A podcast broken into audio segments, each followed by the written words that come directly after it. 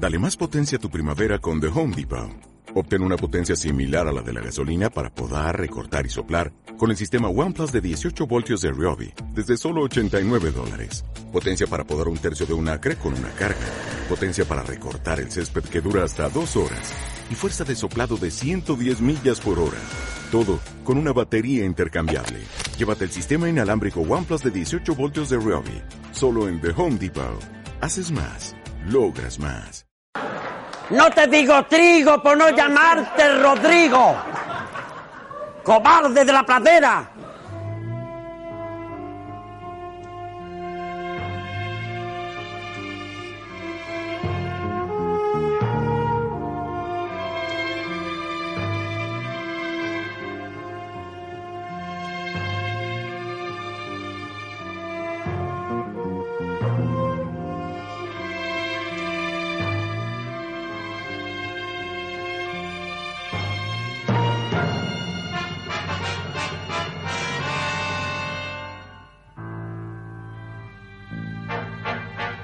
Días, buenas tardes y buenas noches. Bienvenidos un día más a Monos con Pistolas, estreno de la tercera temporada. Si bien ya la estrenamos hace unas semanas con Juego de Tronos.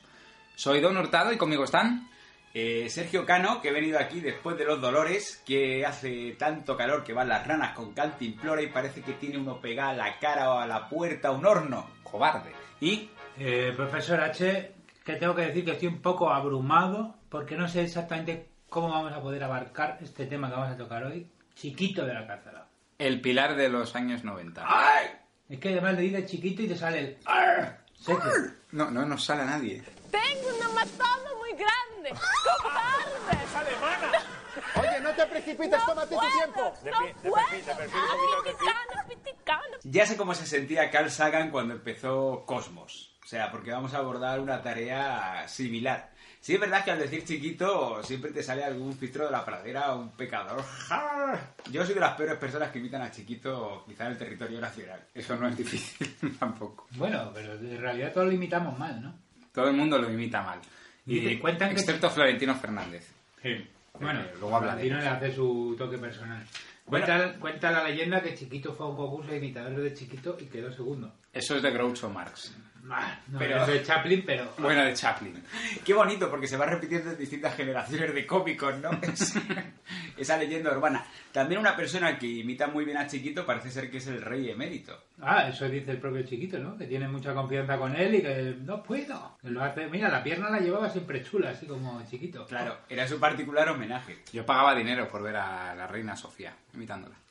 Yo pagaba dinero por ver a la reina Sofía viendo al rey imitar a Chiquito. tengo los cuernos que no quepo por la puerta, cobarde. Barbater. ¡Jar! Bueno, y vamos a intentar que esto no se convierta en 50 minutos de Sí, sí. entre gañanes haciendo no puedo como. Exacto, de momento llevamos ya dos, así que vamos a hablar básicamente de la carrera de Chiquito y de las películas. Así de simple. Al despertar de un coma de 25 años, Rafa siente que vuelve a nacer. Durante todos estos años que está en coma, el mundo ha evolucionado muchísimo. La gente ya no habla igual, ya la gente ya no se mueve igual. Lo más importante yo creo es que te pongas al día con el tema de chiquito de la calzada. Chiquito de la calzada. Es un, un niño pequeño, un bebé. Es un señor mayor, pero se hace llamar chiquito. La pierna sí, de repente el pie hace clank, y tocas un poco la agüita. ¡Ay!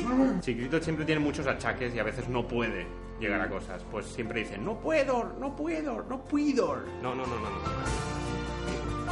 Es como si hubiese muchas personas dentro del chiquito.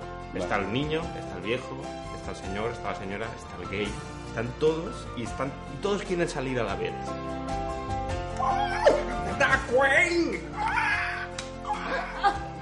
Este pedazo de llamada. ¿De dónde me llama? ¿De dónde me llama? ¿Dónde 25 años en Comor. Si os parece podemos empezar diciendo cómo recordáis vosotros este fenómeno de Chiquito cuando emergió. ¿Cómo entró Chiquito en nuestra vida? Pues yo tengo que decir que quizá porque trabajaba en la hostelería de, de- de siempre, eh, recuerdo antes a Lucas Grijander que a Chiquito.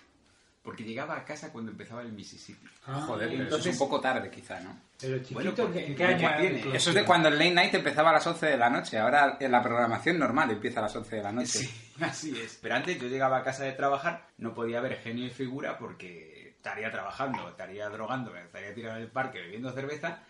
Y llegaba a ver a Florentino imitando a Chiquito pues, con su particular creación de Luca Grijander y del modosito Crispin Klander. Genio y figura que es de 1994, un programa de 94, Antena 3. 20 años. De cuando renovó Antena 3 la programación, porque antes, los primeros años, Antena 3 no la veía ni su puta madre, tenían la clave.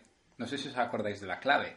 Hombre, con Sí. José Luis Balvin. Hombre, Muy claro. ¿De qué, me, sonora. Muy bien, ¿de qué me sonará? Bueno, el caso es que renovaron la imagen por completo y ya Antena 3 empezó a molar. Metieron el juego de la OCA y metieron este programa que, bueno, te ves algún vídeo en YouTube y ha envejecido muy mal. Es Sí. gente contando chistes con Pepe Carron, eh, Tomás Summers. El señor le tenga en su gloria, Pepe Carroll. Ah, vale, Pepe Carron. ¿Y a Tomás Summers no? No, Tomás Sumer está todavía en... Ah, no, le estoy confundiendo con Guillermo Summers entonces, vale. Ahí sí que sí. Hombre, Guillermo Sumer está en el Olimpo de los diésel. Siempre. Diesel, diésel gustazo. Qué grande era. Pues, hombre, yo genio y figura es que no recuerdo haberlo visto nunca. Pues es que el genio y figura no, nos pilló a nosotros con 20 años. Que íbamos muy a Yo estaba loco. ya trabajando en un bar, efectivamente. Recuerdo que, que tenía amigos que un día llegué al bar y estaban todos, no puedo, ¿cómo? ¡Hard! Y yo decía, ¿de qué habla esta peña? Están gilipollas, ¿no? Qué bonito, porque es que es como la invasión de los ladrones de cuerpos, ¿no? Te das Sí. cuenta de que ha pasado algo que a ti no te ha afectado, pero puede que sea peligroso. Y es verdad que yo creo que, como tú, le seguía más al, al Grijander, este, al Luca Grijander, que era muy gracioso. Pero bueno, así, claro, recuerdo los chicles, recuerdo los. ¿cómo? Fistros. Fistro con, Fistro matutano. con los chiquitazos. que venían con chiquitazos, efectivamente. Los cromos, los cromos de los chicles eran también muy guays. ¿eh? Había chicles y te venían con cromos de esos calcamonía para que podías llevar al chiquito pegado. Ojo, chiquito en la piel. No, pero es que además mezclaban dos modas pasajeras de los años 90, eh, los chistes malos y los tazos. O aquí ibas a decir las calcamonías, digo, ¿no? No, las Era calcamonías pasajera. está- era demasiado, ya estaba pasado de moda. Digo, ahora se llaman tatuajes, ¿sabes? No, me he hecho un tatú. ¿no? Y la gente se lo Y hubo que de- pagar el borrado láser. demasiado en serio. Chiquito fue como un soplo de aire fresco, de todas maneras, en la, en la comedia española, que yo creo que quizás no conocía una figura de cuentachistes con esa entidad de Eugenio. Sí. Porque hay que decir que el chiquito sería capaz de hacer un stand-up comedy. eh, Mm, de los de del- Netflix. el solo del tirón, contando una sola historia.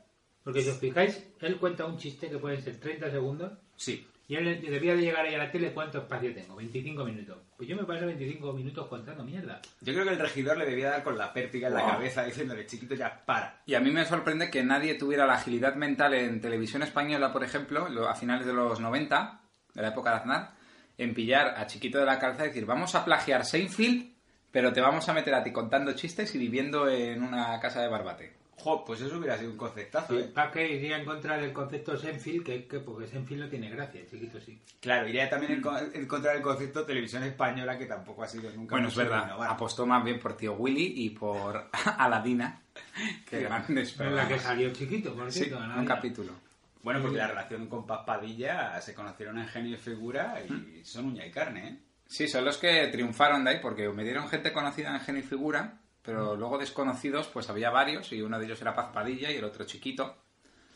Había uno con, con gafas de pasta, Sí, que era... mm, andaluz. Eran todos andaluces. Puede ser, ¿no? Ahí fueron a, ahí a la... Se habían a Despeñaperros y según pasaban los autobuses te hacían una prueba y te quedabas para la tele. Esto puede ser de alguna manera como las peonadas del humor. Puede ser. Iban ahí con una fergoneta y decían, a ver, ¿quién se va a hacer de reír? Que se Ca- apunte". que era esa aquella época que era como muy, ¿no? Del chiste de...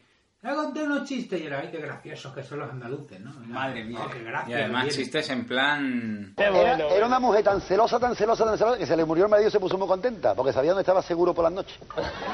Es que recuerdo incluso que en Telemadrid había un programa que presentaba Carlos Lozano, que eran niños contando chistes y estaba inspirado en el genio y figura. Lo hicieron como a remolque, como después. Bueno, es que Genio Figura era un programa ideal porque tenía coste cero. Cinco Colocar al público contando y chistes. cinco contando chistes. Y los bocadillos. El público, digo, si les dabas, ¿eh? Y las de consumiciones del- de la gente. Pues el, el- este tema en televisión, yo lo que, lo que fueron coetáneos, coetáneos se dice, bueno, fueron contemporáneos el 1, 2, 3 y Chiquito, No, No. creo que no. No. Porque el 1, 2, 3 acabó en el 93 o por ahí. Jo, pues hubiera podido ser aquello... Porque- Sorprende que no lo re- que no lo recuperara Chicho Ibañez Serrador, ¿no? Está... Quizás Chiquito, Chicho Ibáñez era muy controlador. Y Chicho Ibáñez intentó tener su propio chiquito. Ángel Garó. Que se llamaba Cañita Brava. Ah, Que le sacaba en el semáforo. Ah, en el semáforo. ah, vale. Como casi to- todas las semanas, ¿no? Cañita Brava sería como Quizás Cañita Brava es una marca blanca de Chiquito. un chiquito primigenio, ¿no? Un proto chiquito sin chiquito. pulir, sin haber ido a Japón. Claro. A sufrir, a pasarlo mal. Porque Chiquito cuesta que lo pasó muy mal en Japón. Pasó Antes mal. de que triunfara con 60 años, vamos a contar un poco de su historia anterior. Chiquito, cuyo nombre real es Gregorio Esteban Sánchez Fernández por la gloria de mi madre, nació en 1932, Después de los dolores. después de los dolores, que él siempre cuenta que cuando era pequeño jugaba solo porque no había niños y que pasó muchas fatiguitas. Que una vez él- él- le dijo el profesor, chiquito, llévame esta barra de pan a mi casa y él por el camino se la comió del hambre que tenía. Bueno, eso lo hemos hecho todos. Claro, yo nunca le llevaba el Bueno, yo- mi profesor. Hombre, Ah, no, el profesor no, pero yo a mi nivel- madre sí. A nivel particular, sí, dentro del entorno familiar, pero nunca una barra de pan ajena. Y bueno, pues ahí, muy joven, se inició en el cártel, el en el cártel En el- flamenco, Te, te- te iba a entender en el cártel de Cali. en el cártel de Barbate. Porque él es de... Barbate, ¿no? Eh, eh, creo- Plata o plomo, cobarde. Él es de es Málaga. de Málaga. Es de Málaga. No sé ya más... De Como Dani Rovira. Cuna, Málaga, Una de, de cómico. titanes del humor. Y como Antonio Banderas. También, otro, También. otro titán del humor. Como Pablo Picasso. Y bueno, desde muy pequeño pues empieza a cantar, porque él cantaba muy bien, siempre lo dice además, yo cantaba muy bien, no sin ningún tipo de modestia, ni falsa modestia, ni nada. Y canta bien, canta bien. esto está Canta aquí. bien. Que yo he, ido, he visto a José Mercedes y chiquito cantaba bien. Hombre, José Merced, que como dice el Certificado. chiquito, parece que tiene la cara metida en una cueva. Y ya va Qué jugando en la que fiesta de Móstoles, y le vi el otro día. José Merced. Ah, no, bueno, realmente íbamos a ver a Fangoria, pero es que antes tocaba José Merced y bueno. Qué bonito, Qué José combinación Merced, de también. telonero de Fangoria. bueno, y chiquito eso, pues empieza a meterse en cuadros flamencos, también hace palmas, también hace jaleos. Para los que estéis versados en el mundo del flamenco, a lo mejor no sé lo que estoy diciendo, pero hace bulería, hace fandanguito, hace cantejondo, estoy diciendo cosas al azar. Y se mete en cuadros flamencos, pues de gente como... pff, eh, la- no sé, los nombres flamencos... No, Las estrellas de la época que hubiera. las estrellas de la de época, todo. que estamos hablando... A mí me dices flamenco y me viene a la cabeza el flotador de Paquirrin. Pues eso es flamenco también. Si nació en 1932, a este hombre le pilló de por medio la guerra civil. ¿Cuál es su implicación? ¿Cuál es la implicación de chiquito en el conflicto fratricida Con siete años. que asoló España? Seguro que hay un mundo desconocido de eso. No puedo, lo mismo se quedó. Parece que estas cosas el imaginario vienen del trauma de la guerra. No puedo, voy a morir a sus hermanos eh, bajo la bomba. Sí. No puedo. Dice todo eso por un trauma y acaba diciendo luego, ¡cierra el portón! ¡Cierra el portón! Bueno, y entonces, eh, durante estos años que él pasa hambre, eh, fatiguitas, que está la cosa muy mala, que estamos friendo los huevos con saliva, conoce a Pepi. El amor de su vida. El amor de su vida. Bertín no se cansa de repetírselo, además durante la entrevista que le hacen en tu casa o en la mía. Eh, Pepi ha fallecido recientemente y, bueno, Chiquito está fatal después de aquello, porque llevan juntos 50, 50 años. años. Y, y Bertín no se cansa de azuzar el fuego de, de la tragedia. Además, Chiquito, como te encuentras, fue un golpe duro, cómo pasó, tú estabas allí. Hombre, Es muy Pedro Piqueras eso también. ¿eh? joder, madre mía. Bueno, cuéntanos el sufrimiento. de- pero en primera persona. Y Chiquito está muy afectado. A la Pepi la conoce porque él está actuando en un tablao y ella está en primera fila, creo que en Córdoba, no sé, en algún sitio de estos. Y la ve y se enamora. Así, flechazo, ¿no? Flechazo. Y luego al, al tiempo se casan y dice que la boda la celebran e invitó a unos churros a cinco o seis para el convite, porque no tenían más. Fue muy bonito. Muy bonito. Entonces él viendo que la cosa no prosperaba, le dice a la Pepi que le va a comprar un piso. Que si habéis visto el pisito, pues sabéis cómo estaba la situación un poco en aquella época para adquirir Sí. un inmueble. Más o menos como ahora. Entonces, ni corto ni perezoso, le surge la oportunidad y para conseguir los lereles se va a Japón. Un poco muy bien hecho. Y lo pagamos mal, ¿eh? lo pasó fatal. Que dormía con un cuchillo, dice, porque un día le robaron la cartera. En Y Japón. por si venía el japonés, darle un cuchillazo. Entonces un día, vio que venía, le dio el cuchillazo ahí. Lo que pasa es que se equivocó y se lo clavó él mismo en el dedo gordo de la mano, ¿no? El dedo gordo, no sé si de la mano o del pie, pero de ahí sí que puede surgir el no puedo, no puedo. ¡Puedo! Total, que el pobre hombre va a Japón y le roban. Quiero decir que seguramente en ese año en Japón hubo un robo. Un robo un que fue en su casa. El índice, hubo un pico de criminalidad que fue un robo Y le toca a y chiquito. le tocó al chiquito. Yo, tengo- yo es que he oído, me contó un flamenco hace tiempo, que es que los flamencos cuando van a Japón no salen de la habitación del hotel. Solo salen para ir a cantar. Y se suben. Se llevan comida a España. Compran jamones, porque para ellos todo aquello se les hace muy raro. Hay que ver que muchos de ellos, sin querer meterme tampoco, no se les entiende ya en español, pues imagínate intentando hablar con un japonés. O sea, imagínate al chiquito intentando hablar con un japonés. Bueno, de ahí No, y de hecho pones la tele de Japón, yo que sé, ves, a- ves dos anuncios y te asustas y no quieres salir de la habitación. Hombre, desde Eso luego. también está. Pero también es verdad que, que la comedia de Chiquito es muy física. O sea, Sí. es, es la hostia. Chiquito como concepto a mí me peta la cabeza. Porque es un cuenta chistes y, y hace un acting que no tiene ninguna necesidad de hacerlo. O sea, para contar un chiste. Es casi, casi clon, quiero decir. Sí, sí, sí, sí. No, y se parece mucho a los cómicos japoneses. A Takeshi Kitano, cuando actuaba Big Takeshi, que él era cómico.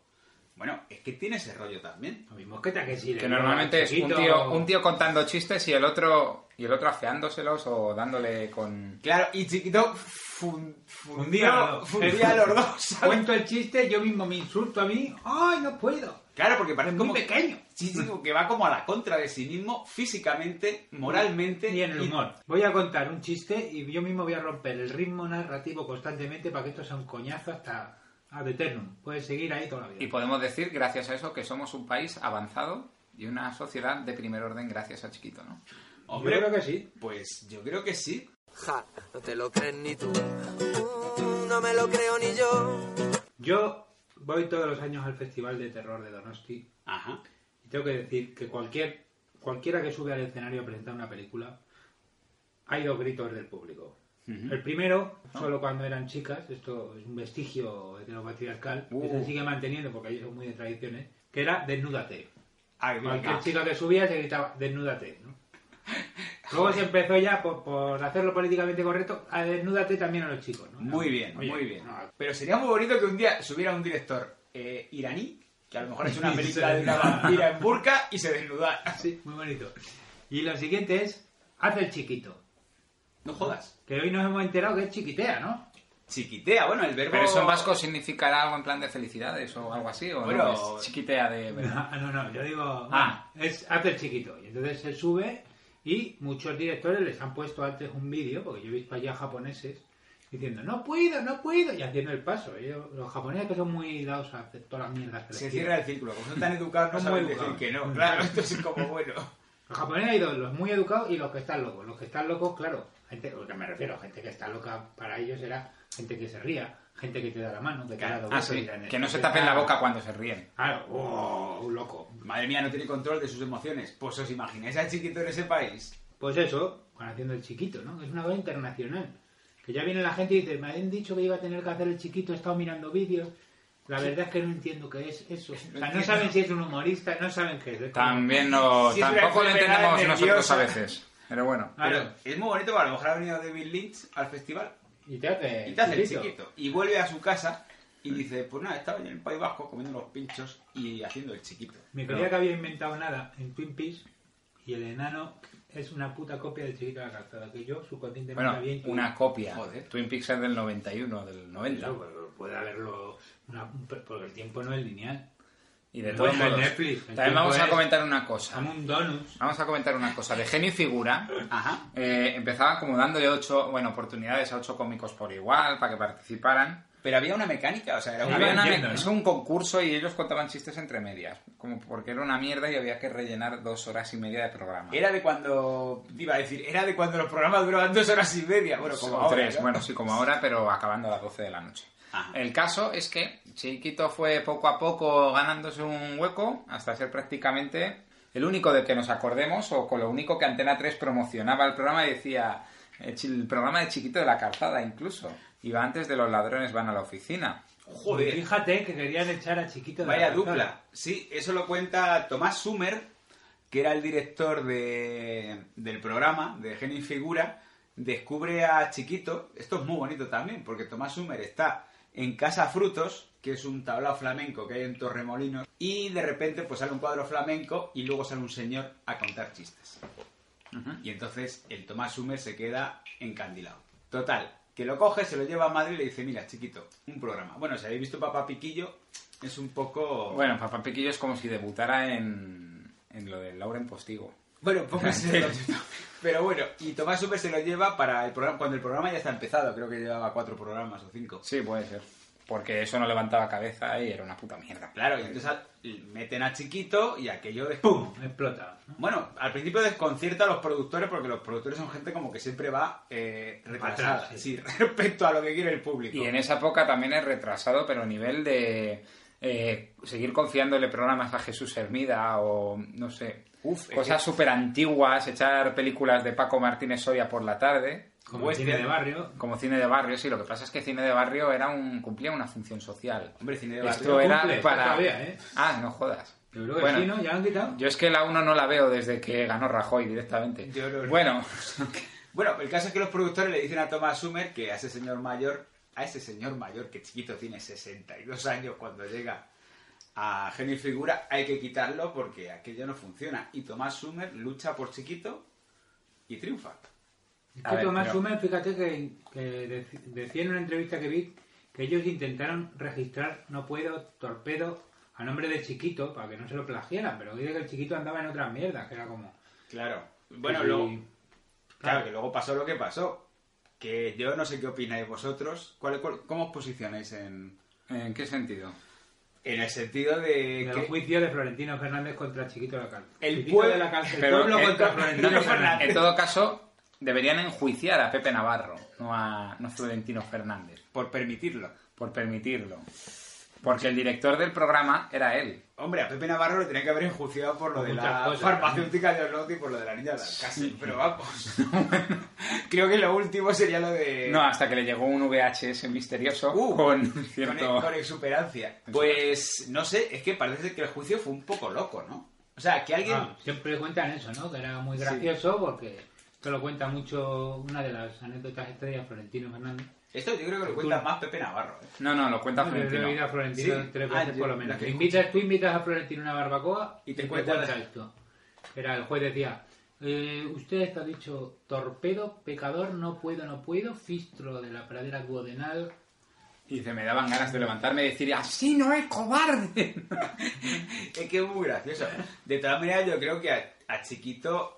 Porque es Chiquito el que denuncia. Claro, y con razón, yo creo, ¿eh? Yo, es que fíjate Es que... que sí, no, es que es complicado. Es que Chiquito no dice dos veces lo mismo. Es que ni siquiera Fistro lo dice dos veces igual. Dice Fistro, Fintro, Foitro, Potri. Claro, Oye, pero Fitro. eso molaría porque nos daría una faceta desconocida de Chiquito. De jurista. Eh, Chiquito delante de las cámaras es una persona súper maja y agradable. Y detrás de la cámara dice, me está robando el pan de mis hijos, le voy a joder la vida. No sé qué, y le cambia hasta el Es tono como de voz. papá No, de- Pero, eh, pero es malo. pero no. es malo, sí. No, hombre, Chiquito. Dark, Dark Chiquito. Es una persona extraordinaria, de hecho... Eso es verdad. Hoy he escuchado una anécdota en el programa de Bertín, que el programa de Bertín no es nada sensacionalista, para nada. No, no. Ojo, ojo, y perdona que te pare porque esto lo que voy a decir es muy importante. Lo vi ayer. El colesterol, hasta ahora un problema catalán, ¿no? Siempre estaban los tricicles Poca muy broma, pendientes del poca colesterol broma. con poca broma. Ahora es un problema ibérico. No. Bertín Oporne tiene el colesterol alto ¡No! y dice el poca broma. también. Ah, bueno, sí. Uy, que- y ¿en sale su mujer también en el anuncio. ¿Creéis que ha sido un plan por parte del Estado español sustituir al tricicle por...? Hombre, están es que Danone es catalana. Bueno, No, Danone es francesa. Como Bueno. es francesa. Bueno, ¿El Danone es francés? No lo sé, Hombre, vamos no. a Uh, buscarlo en la hombre, no. Atención, duelo de Google.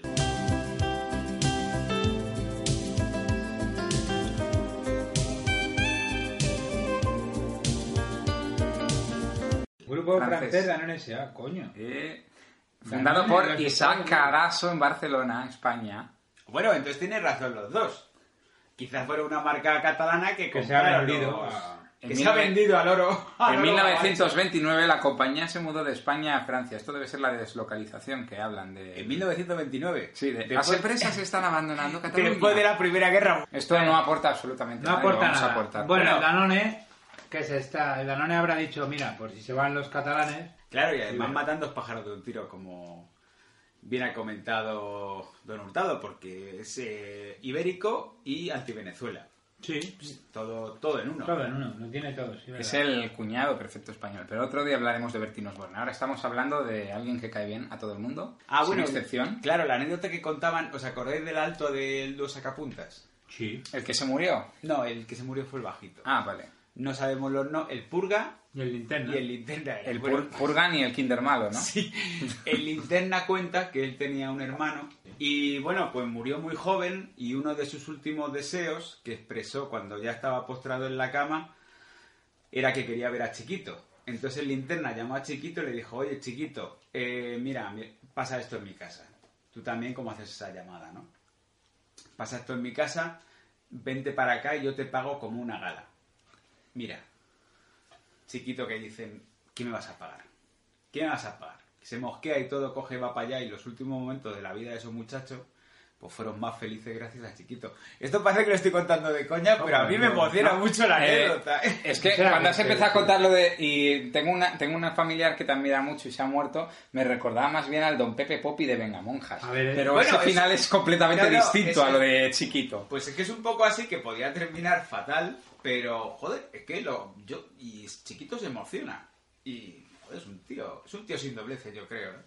Yo también. No, sí, sí, sí, es majo y bueno, ten- eh, estamos deseando que haya una biografía de Chiquito o algo para poder un profundizar más en su vida. Quizá un biopic que lo haga Oscar Jaenada de Chiquito. De todos modos, a mí me gustaría, a mí me gustaría matizar una cosa. A ver, eh, estábamos diciendo de todos modos que querían echar los directivos a Chiquito porque veían que la cosa no funcionaba.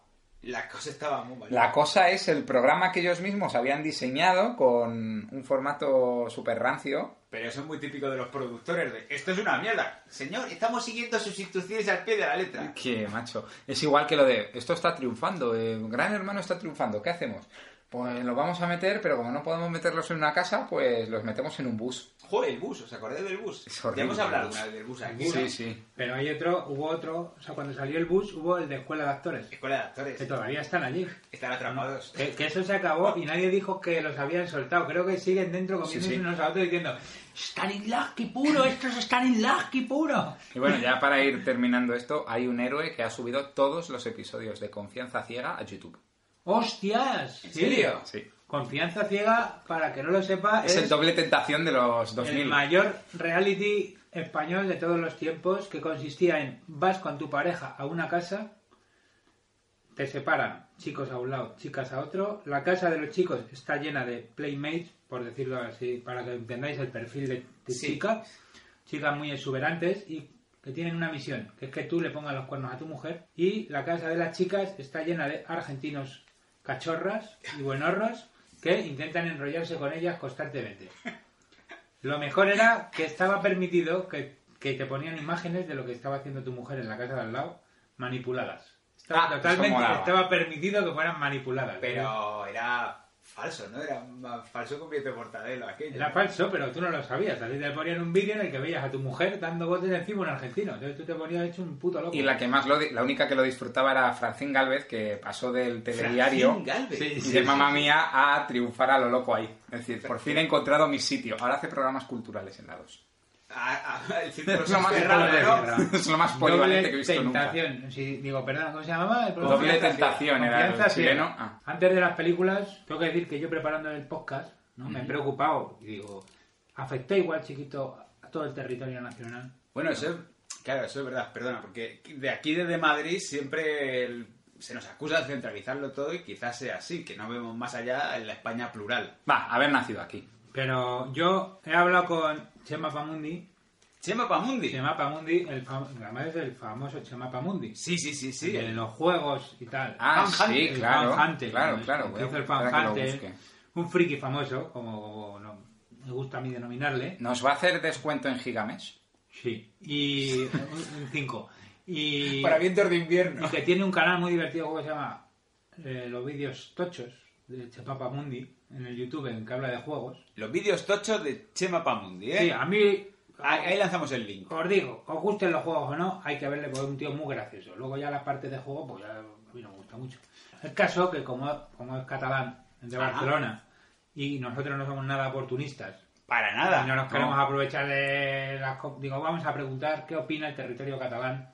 El país catalán. El país catalán, los, los países catalanes. Vamos a oírlo. Nina, te queremos. Buenas.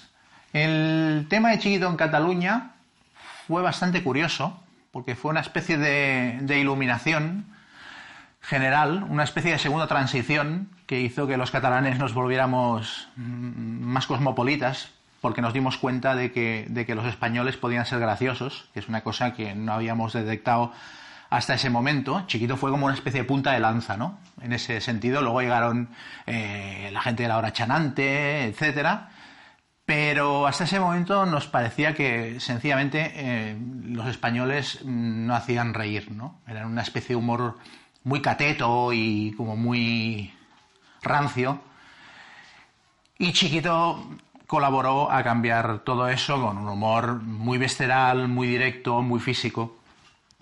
Ah, de todos modos, fue un cambio que costó bastante. Fue una cosa muy dolorosa de lograr. A mí, chiquito, me gustó desde el principio. Desde el primer momento que lo vi en Genio y Figura contando el primer chiste, dije, este tío es un genio. Pero como yo, habíamos cuatro. O sea, mm, de hecho se montaban grandes broncas. Yo, para ver en mi casa Genio y Figura, tenía que tener discusiones casi cada día. Y, se montaban grandes broncas porque la mayoría de los catalanes lo detestaban a Chiquito. Les parecía, lo alineaban con el tipo de humor que hacen los morancos, por ejemplo.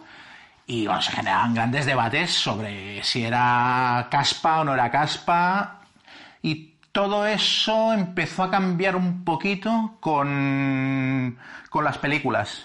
Eh, yo me acuerdo haber ido a ver Aquí llega Condemor con un amigo, que éramos los dos únicos defensores de Chiquito en Barcelona, por lo visto, porque no conocíamos a nadie más. Y a toda la gente diciéndonos que estábamos locos de pagar por ir a ver eso y tal. Y fuimos a ver Condemor y luego fuimos a ver también Brácula cuando se estrenó. Ya la tercera, la película de cierre de la trilogía, que era Papá Piquillo, que es como la especie de. es como la etapa neorrealista de Chiquito. Esta ya nos la perdonamos porque todo tiene un límite. Esta ya la vi por la tele luego. Pero el hecho de que se estrenaran las películas, yo diría que normalizó la presencia de Chiquito en Cataluña y a partir de ahí se le empezó a ver de otra manera. Y luego también lo que hizo mucho por, eh, popularizar a Chiquito fueron las imitaciones de Florentino Fernández en los programas de Pepe Navarro de televisión. Eso ayudó bastante a, verle de otra manera. A partir de ahí la gente cambió la sensación, pero costó mucho, ¿eh? Al principio, vamos, es que no le gustaba ni a Dios. Y ahora sí, ahora ya, bueno, ahora mismo ahora chiquitea todo, todo Quisque en Cataluña, vamos, en, chiquitea a la gente en la manifestación de la Diada, chiquitea gente de Ciutadans, chiquitea gente de la CUP, chiquitea gente hasta de Plataforma por Cataluña, chiquitean los del Barça, los del Español, todo el mundo. En la Vall d'Aran eh, no tanto. No sabemos exactamente por qué. En, en la zona de la Vall d'Aran eh, el chiquiteo no, no está tan extendido. Yo creo que tiene que ver con el, con el hecho de que es- esta gente de la Vall d'Aran no tienen un sentido natural del ritmo y entonces el- el- los pasos para adelante y para atrás no los combinan bien. Pero por lo demás está plenamente aceptado como un ser humano ahora mismo. ¿Tenemos algún colega gallego? No. Pues vamos con las películas. Bueno, pues vamos a empezar con la filmografía de Chiquito, que yo, yo cuando hablo de la filmografía de Chiquito hablo de la trilogía de Chiquito. Bueno, la trilogía que Sáez de Heredia, mm, Álvaro Sáez de Heredia, Qué gran director. el director Álvaro Sáez de Heredia, que es un fenómeno. Además, la música, si habéis apreciado la música que hay en las tres películas, si la habéis apreciado, está a la altura de Hans Zimmer en Claro. Batman Returns. Con toques de musical siempre. Siempre mete una cancioncita. Porque son sobra. ligeras variaciones de canciones de otros artistas. Bueno, ligera, ligera. De hecho, Es un plagio. yo denunciaría a La La Land por, por plagiar por plagio. a Brácula. Bueno, eh, la música es de su hermano. Yo me creía cuando, cuando vi las películas, Digo, ¿sabes de Heredia? Digo, joder, también hace la música. Es un hombre del Renacimiento. No, pero solo dirige las películas y también las escribe, ¿eh? Sí, sí, sí, sí, con gran talento. Bueno, de hecho escribe sobre moda realmente, porque hizo la de las de martes y 13, luego también hizo la fantástica Policía, Hombre, es una película, Aragón. es una película hecha por encargo de la Policía Nacional para presentar los nuevos trajes de policía. Con Emilio no es Aragón coña. y Anita. Y Ana Obregón. Bueno, con Ana Obregón, Rodoana y los siete. Sí, sí, sí. Poca se enamoró, broma. Bueno, el mayor éxito de Sander Heredia es Ana y los siete, lo cual ya te dice bastantes Bueno, cosas. bueno, pues es la serie más taquillera. Por eso lo Más digo. taquillera de Netflix. Hombre, Ana Obregón dice que es el... Y se ha visto mucho... era el equivalente a Sexo en Nueva York. o- Y es una de las más importadas. país, o- Es una de las más exportadas en España. Hombre, Bueno, quizá Como que- se ha visto en Paraguay, Bolivia, Uruguay. Países donde a lo mejor pues dices, voy a comprar una serie, pero a lo mejor no tengo dinero para comprar ficción americana. ¿Qué puedo hacer? Y es súper original la paquete de idea. eso. Hombre, Una niñera, una está buena, y una de la cual se enamora el padre de los niños que cuida. No hay decir- ninguna serie igual, no, ¿no? no, es una niñera judía Y stripper. y stripper. Lo de stripper No, lo de lo stripper cambiaron por no. monja. Bueno, vamos a hablar de Condemor, no vamos a hablar de... de niñera. Heredia. Vamos a hacer- Entonces, vosotros también consideráis que el, el grueso de la producción cinematográfica de Chiquito son estas tres películas, ¿no? Es- Sí. es el- sí, son el... Luego hace algún cameo en alguna más, pero bueno, Sí, son vamos el a hablar solo de esta. No. Al agosto.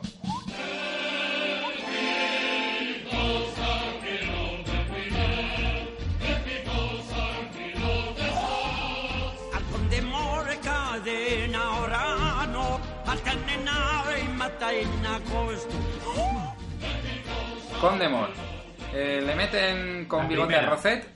No, pero no es con No sé. es... Aquí llega Aquí Condemor, el aquí pecador de la pradera. Ah, vale. Porque Álvaro Sáenz de Heredia lo aprovecha todo. Condemor, Lucas lo integra y construye una historia. Y el Ya tío es un dice. visionario. ¿Por qué? Porque tú buscas ese título en Google y lo encuentras enseguida. Pones Pi de Ardanovsky. Pi. ¿Qué te sale? Mi- mi- Mierda. Bueno, no, me además- acuerdo cómo se llama el director, no la encuentras. Me ponen, aquí llega con Demor el pecador de la pradera. Pum. Hombre, Primera búsqueda. No, y además una cosa, ya tenían la licencia de Chiquito de la Calzada y dicen, pero a ver, necesito hacer una película rápido y que nos dé ingresos. ¿Dónde puedo ir? A un sitio que ya tengan el decorado montado. Almería, Almería, la cuna del espagueti western. Ahí está.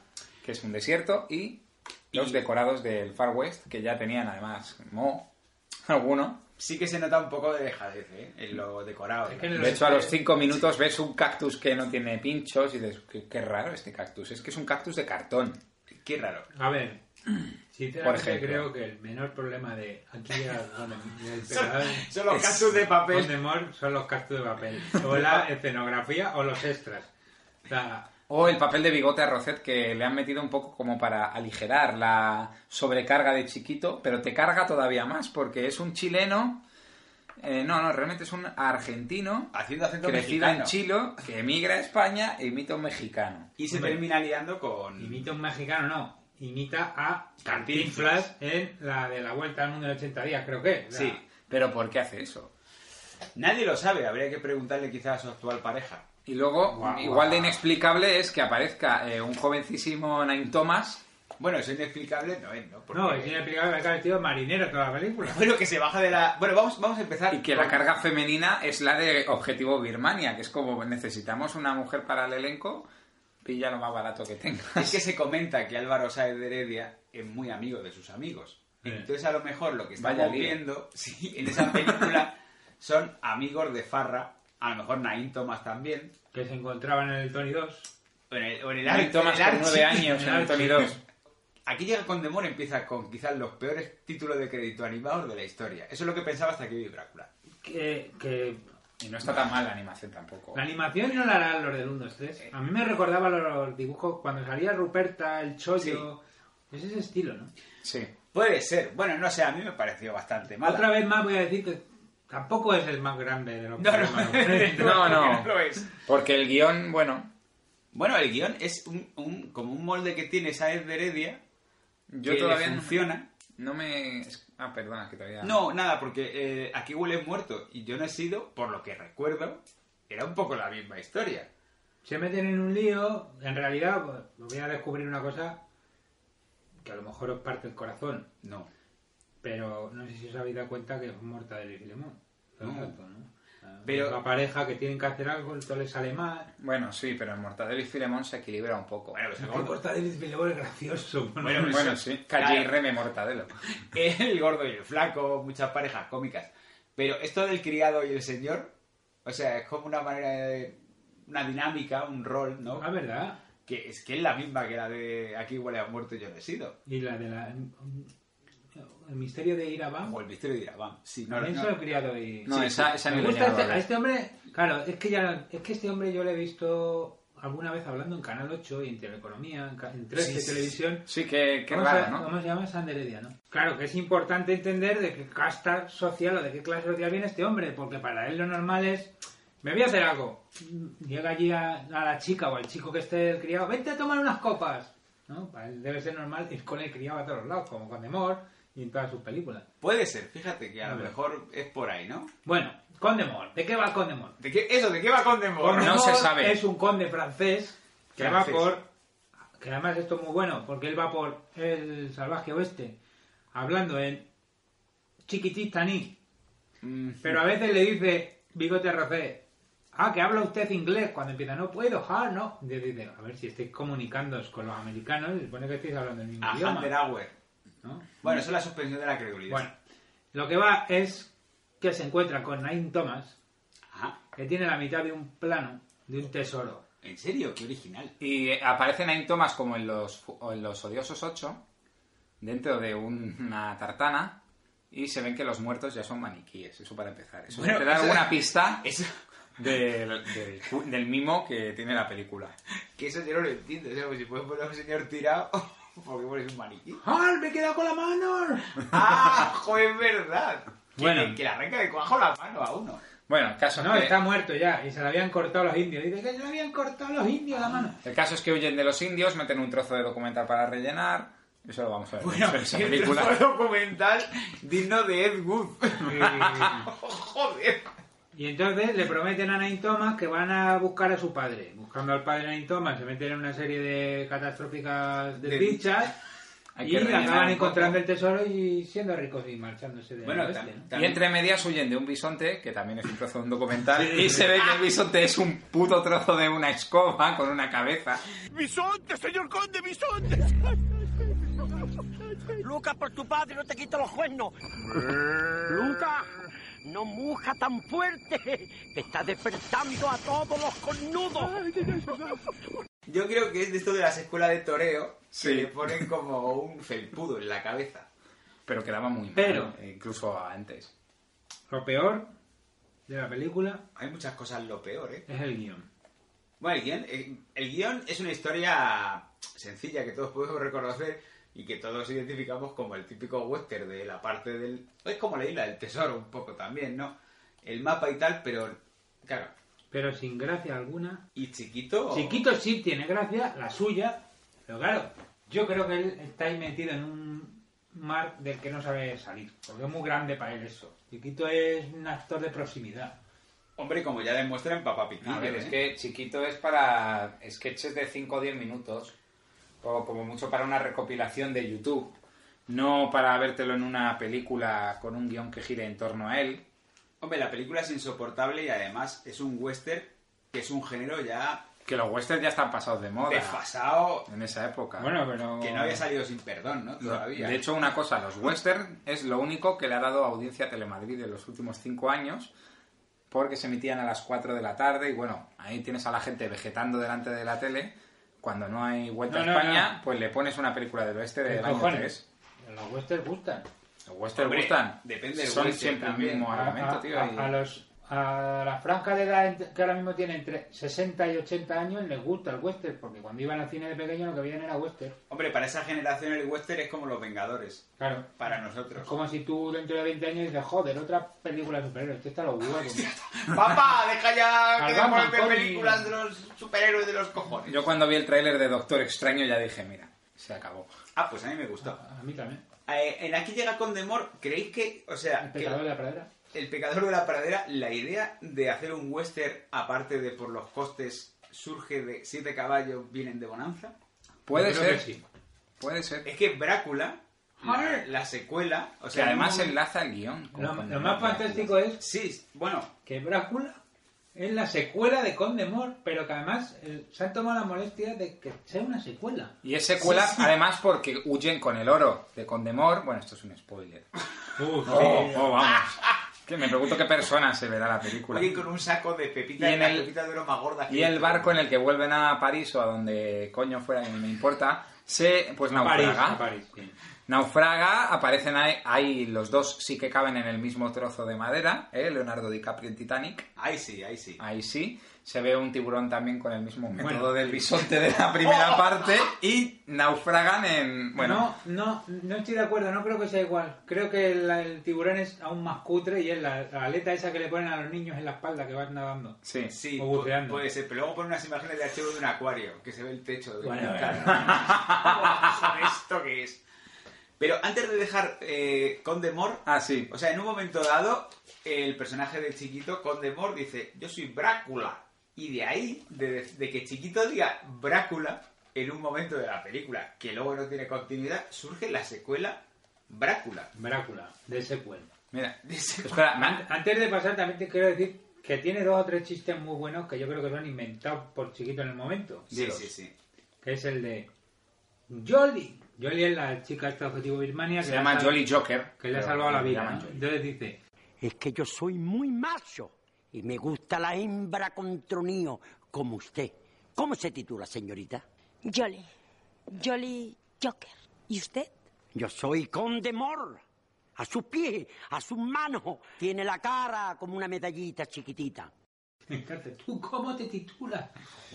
Ya, ese es el Me gustaría a mí leer simplemente una frase ya para terminar Ajá. del crítico del país de Condemor. Una película tan primaria, oportunista y mal hecha, tan indigna de un director que nunca había caído tan bajo.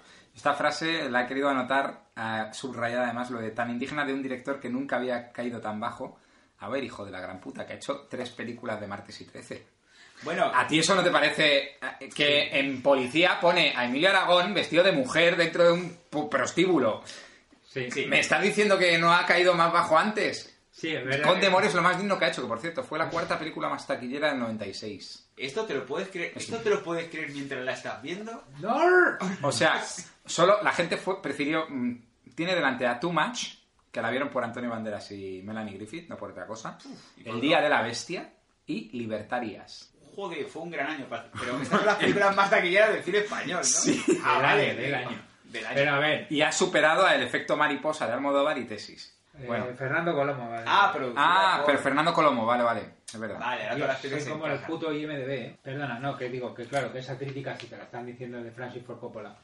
Francis Ford Coppola estrena aquí ya con Demor. Joder, Francis Ford Coppola, ¿cómo has hecho eso? Pero efectivamente un tío que ya había hecho tres, Claro. tres obras maestras del cine. Sí, policía. Un tío que tiene de media en IMDB, que no estamos hablando de la página web más exigente del mundo. Desde luego que no. Y tiene de media en sus pelis 3,2, 3,3. Bueno, a lo mejor hay algo falla.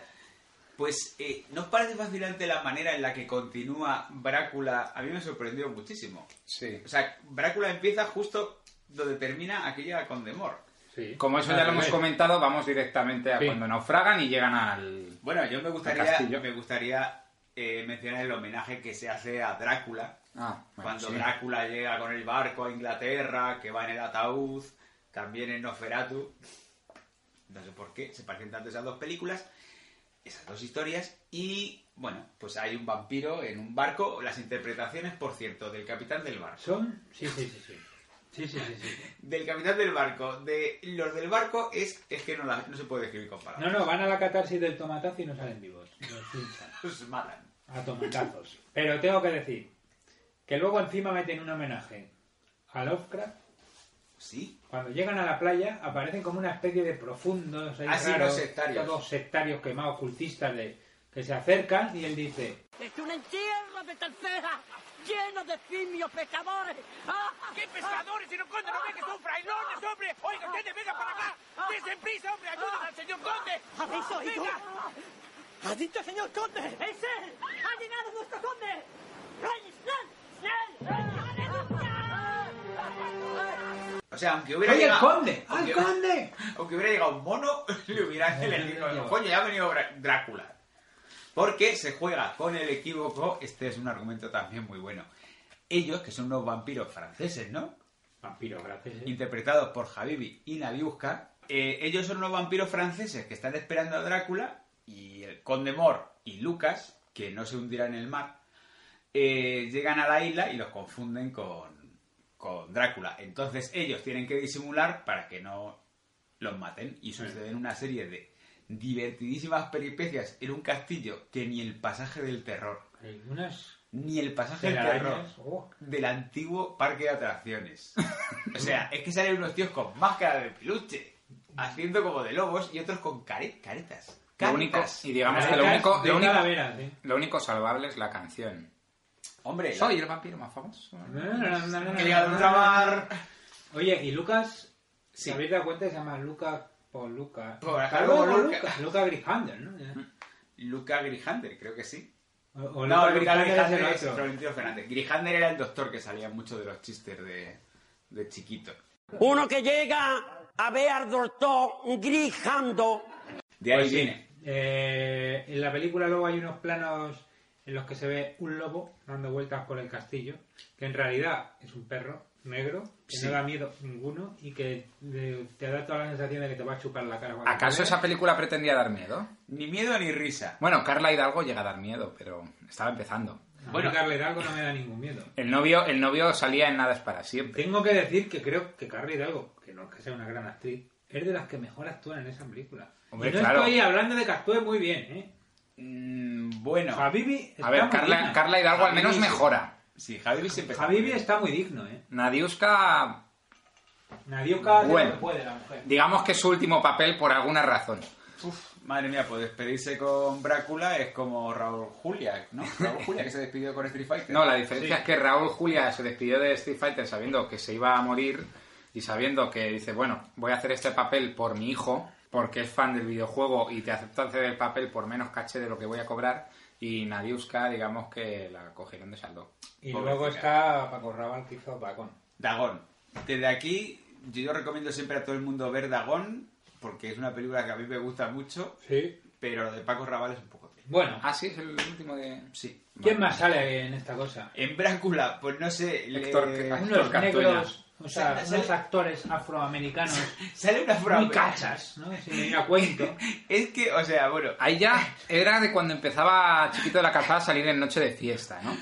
puede ser porque hay un número musical injustificable por, y, por muchas razones. Es Donde sale- dos.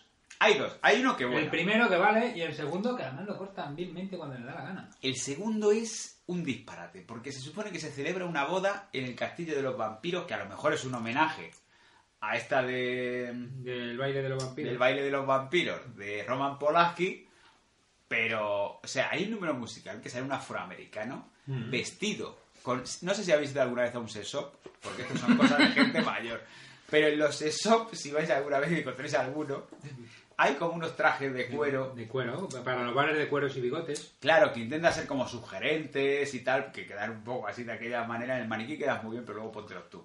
Pues sale un afroamericano con un traje de cuero de esto, cantando.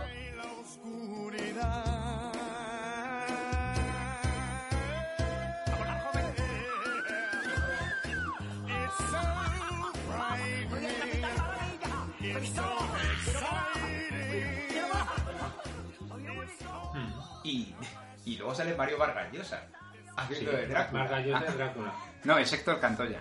Joder, pues se parece un cojón a Mario Vargas Bueno, Llosa, ¿eh? el caso... eh, Yo soy el conde Drácula. Podemos Bueno, decir que estos dos caballeros, digamos que su casting de, para contratarles fue que el director o algún guionista fue a un establecimiento ante- del que tú anteriormente has mencionado y empezó a echar monedas de euro y dijo, "Hmm, me gusta lo que estoy viendo, voy a echar otra moneda más. Y luego Puede ser porque hay mucha, en aquella época que era muy de objetivizar a la mujer, Sí. hay mucha teta gratuita también. ¿eh? Hay... Mucha vampira de teta... Quizá esta película... Eso también es el- la menor de las preocupaciones de esta película, te lo digo No así. pasa el filtro Femi. Pero bueno, eso ya... Pero digo... El test de Belchi no lo pasa, ¿no? No, Desde luego.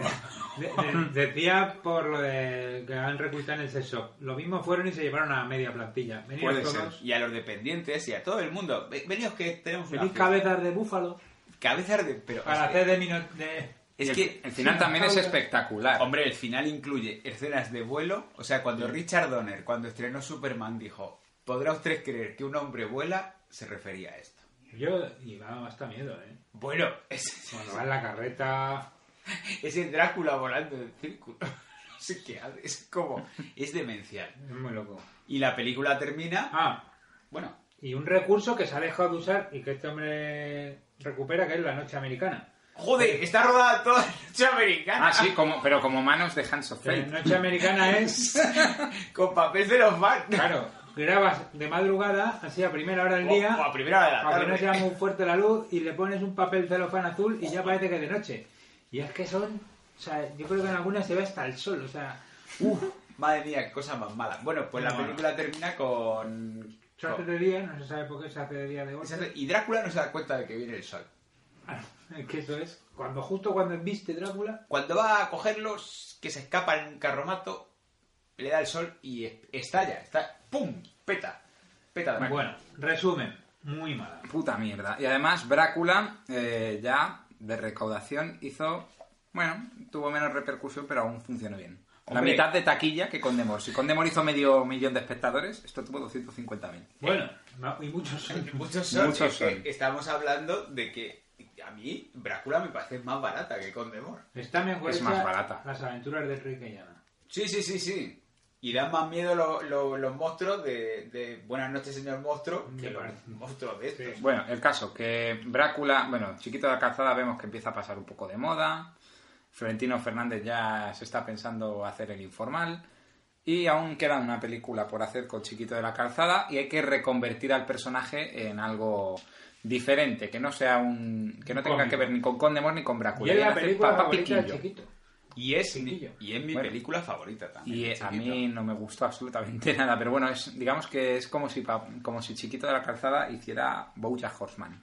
Porque Bueno. es absolutamente deprimente por momentos. Hombre, es una película muy deprimente porque toca temas como... Yo pensaba, pensábamos a cuando lo hablamos que era de Fernando León. Que además el tráiler el tráiler mola porque te dice diviértete con Chiquito de la Calzada en esta trepidante humor y lo primero que ves es que tiene un hijo que se le va a morir. Y, que- y se queda con los seis churumbeles a su cargo No, que se le ha muerto la mujer y que tiene un niño a punto de morirse. y tiene Bueno. seis nietos que cuida. Sí, lo del niño a punto de morirse más adelante. Le salió fatal. De todas maneras, sí es verdad que el personaje de Papa Piquillo, como ya os comentaba, es como un personaje crepuscular, ¿no? Es un superviviente de un mundo que está desapareciendo y él se aferra a ese mundo, pero ya no tiene sentido. Él, él Hace- él hace de, la película hace del gitano de la cabra.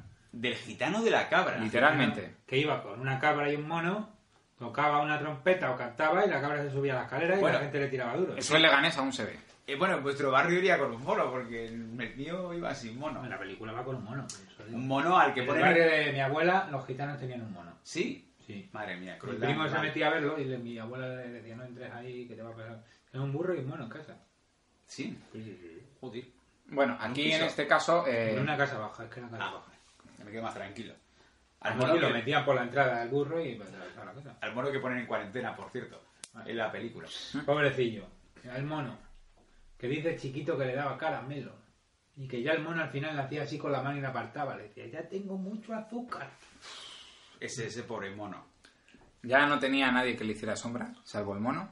Aunque bueno, Bigote Arrocet aparece en la Aparece. película para salvar al personaje. Bueno, es que es un descenso a los infiernos, ¿eh? La historia. O sea, lo de venderlo como una comedia súper divertida. O sea, está viendo a un señor mayor que está mal de la salud humana, Pero De- cuenta chistes el tío. del filtro duodenal. Eso es lo que le salva, de hecho. Y es un poquito también, digamos, políticamente incorrecta. Hombre. Es como canción del sur de Disney.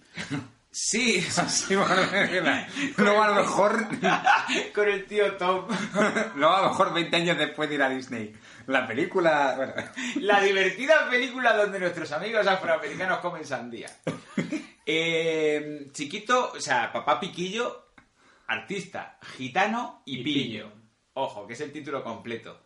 Pues tiene que sacar adelante a su familia, que son estos seis muchachos que se le han quedado como herencia, lo más grande que me ha dado la vida. Que le dice la Muy gracioso, ¿eh? Le faltan la mitad de los dientes a la- Bueno, Hay uno que los tiene todos a rayar, debe ser de comer cables, o no sé. o Puede de ser de- ahí. Sí, y bueno, en esa, eh, digamos que ahora se dedicarían al trap, pero antes se dedicaban pues al flamenquito y los oros y todo eso. sí. Aparece la chunga. Aparece porque- la chunga en una escena que a mí me rompió el corazón. Hay una escena que tengo que decir que lo he visto en cine de barrio en estos días, en la que no le doblaron. Y ella está muy orgullosa de no me cambiaron la voz porque siempre me la tienen que cambiar porque es que no sé hablar, decía. Pues en aquí- esta lo dice bien. Aquí está muy bien, además es una escena, es un drama, porque papá Piquillo va a pedir dinero, bueno, va a pedir trabajo, que es de que él mismo dice, dice, anoche me dieron limosna, me quisieron dar limosna dos veces. Se lo dice a Javibi, que también sale, que Javibi es uno que se queda chungo porque le da un chispazo robando cables. No lo sé. no. Hombre, está muy bien. Lo he borrado Este tío que nos hemos metido con él, el Sai de Heredia este, el tío es fiel. Si has trabajado con él en una peli, Hombre, trabajo sa- siempre. Sales en todas. Eh, lo, lo que a mí me sorprende mucho que rompiera la trilogía, ¿no? Porque lo que pedía No, Drácula- porque ya, pero porque ya Brácula mostraba un descenso, como el Sí 50% que es del público, y ya estaba pasándose de moda. eh, tienes que reinventar el personaje.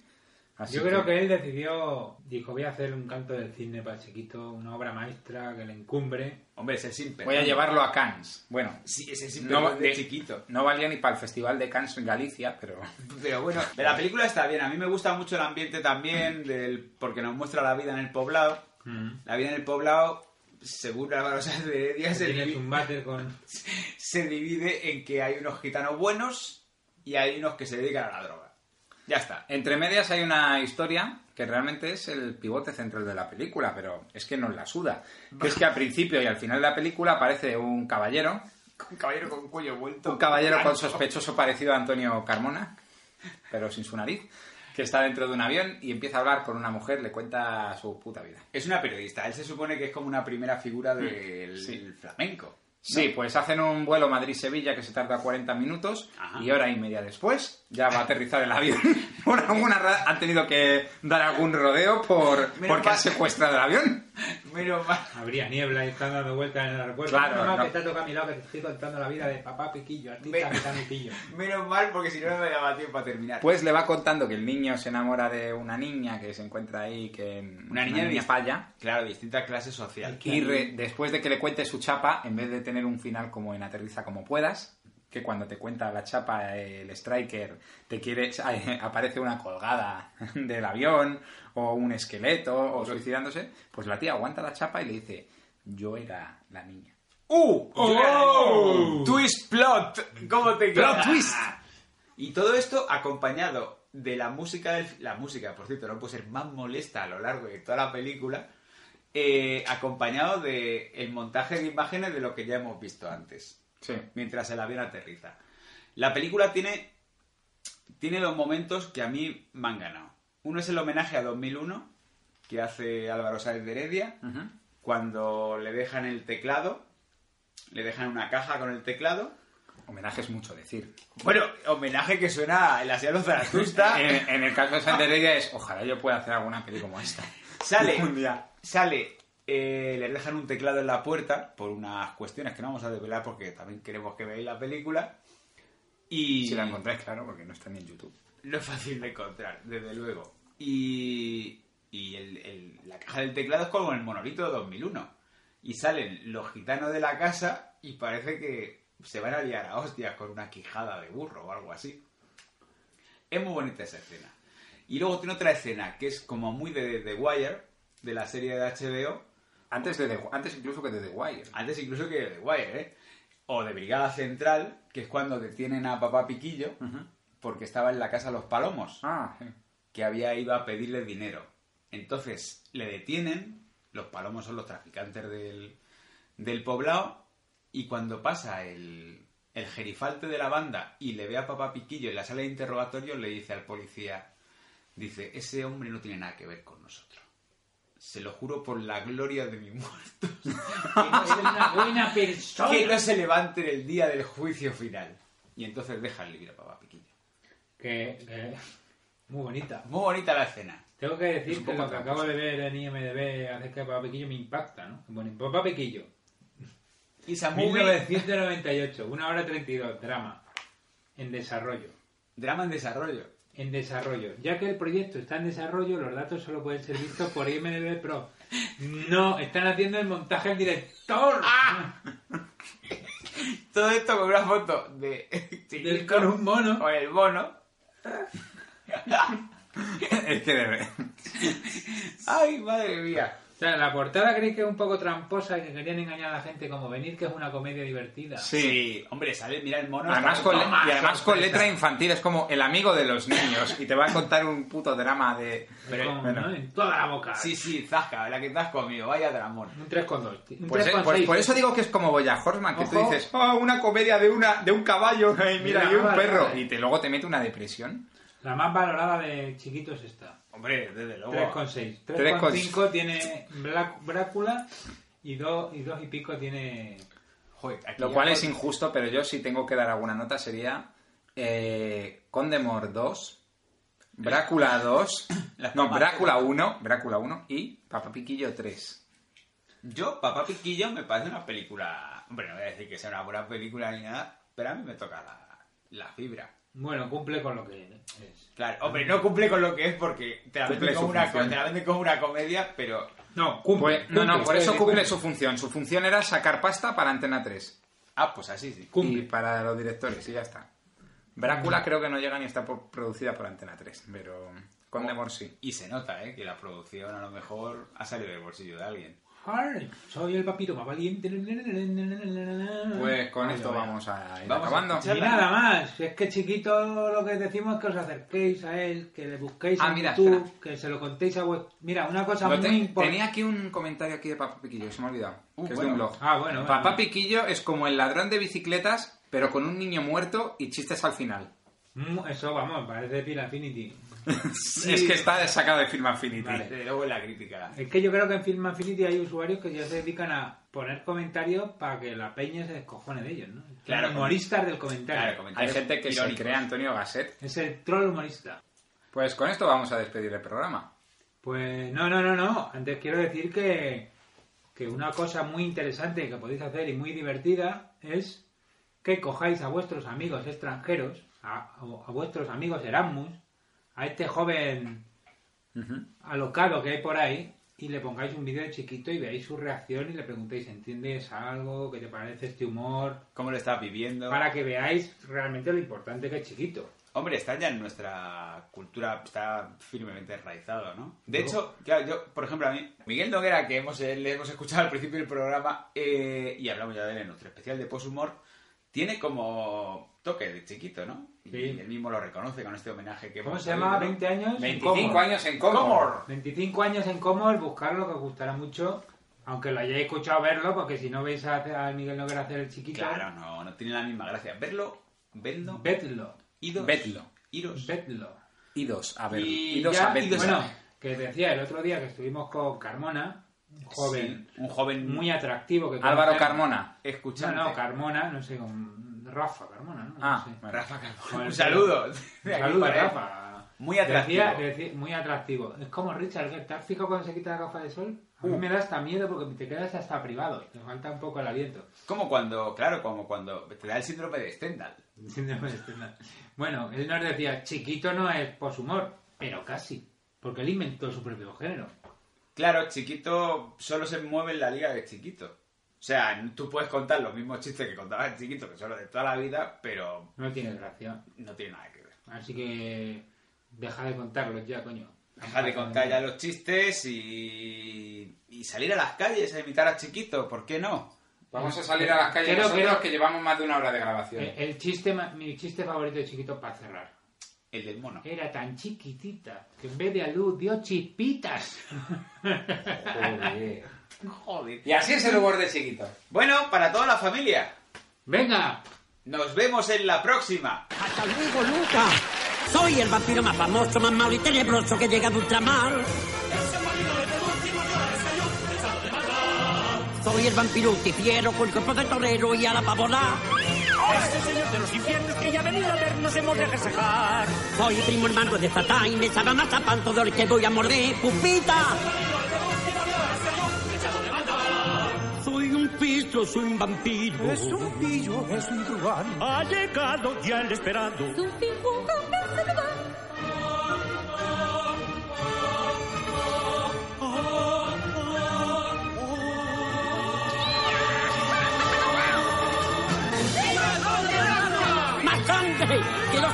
sangre por la gloria de mi madre. Sangre con tomate. El castigo está decaído. Hay una novedad muy grande. Eso es la toma sexuales de los países candidatos. Álvaro Sáez de Heredia, Qué gran director. grandísimo director, el robobo de la jojoya. Aquí huele a muerto. Vamos. Pollo en el SIDA. No, no, no, sigue vivo, pero a ver, esto ya también viene un poquito de... ¿Qué? Aquí huele a muerto, pues yo no he sido. Es, una Es el película. título de la película. Ah, vale. ¡No cuido! Oye, esto ha quedado perfecto pa- para cerrar el programa. Sí.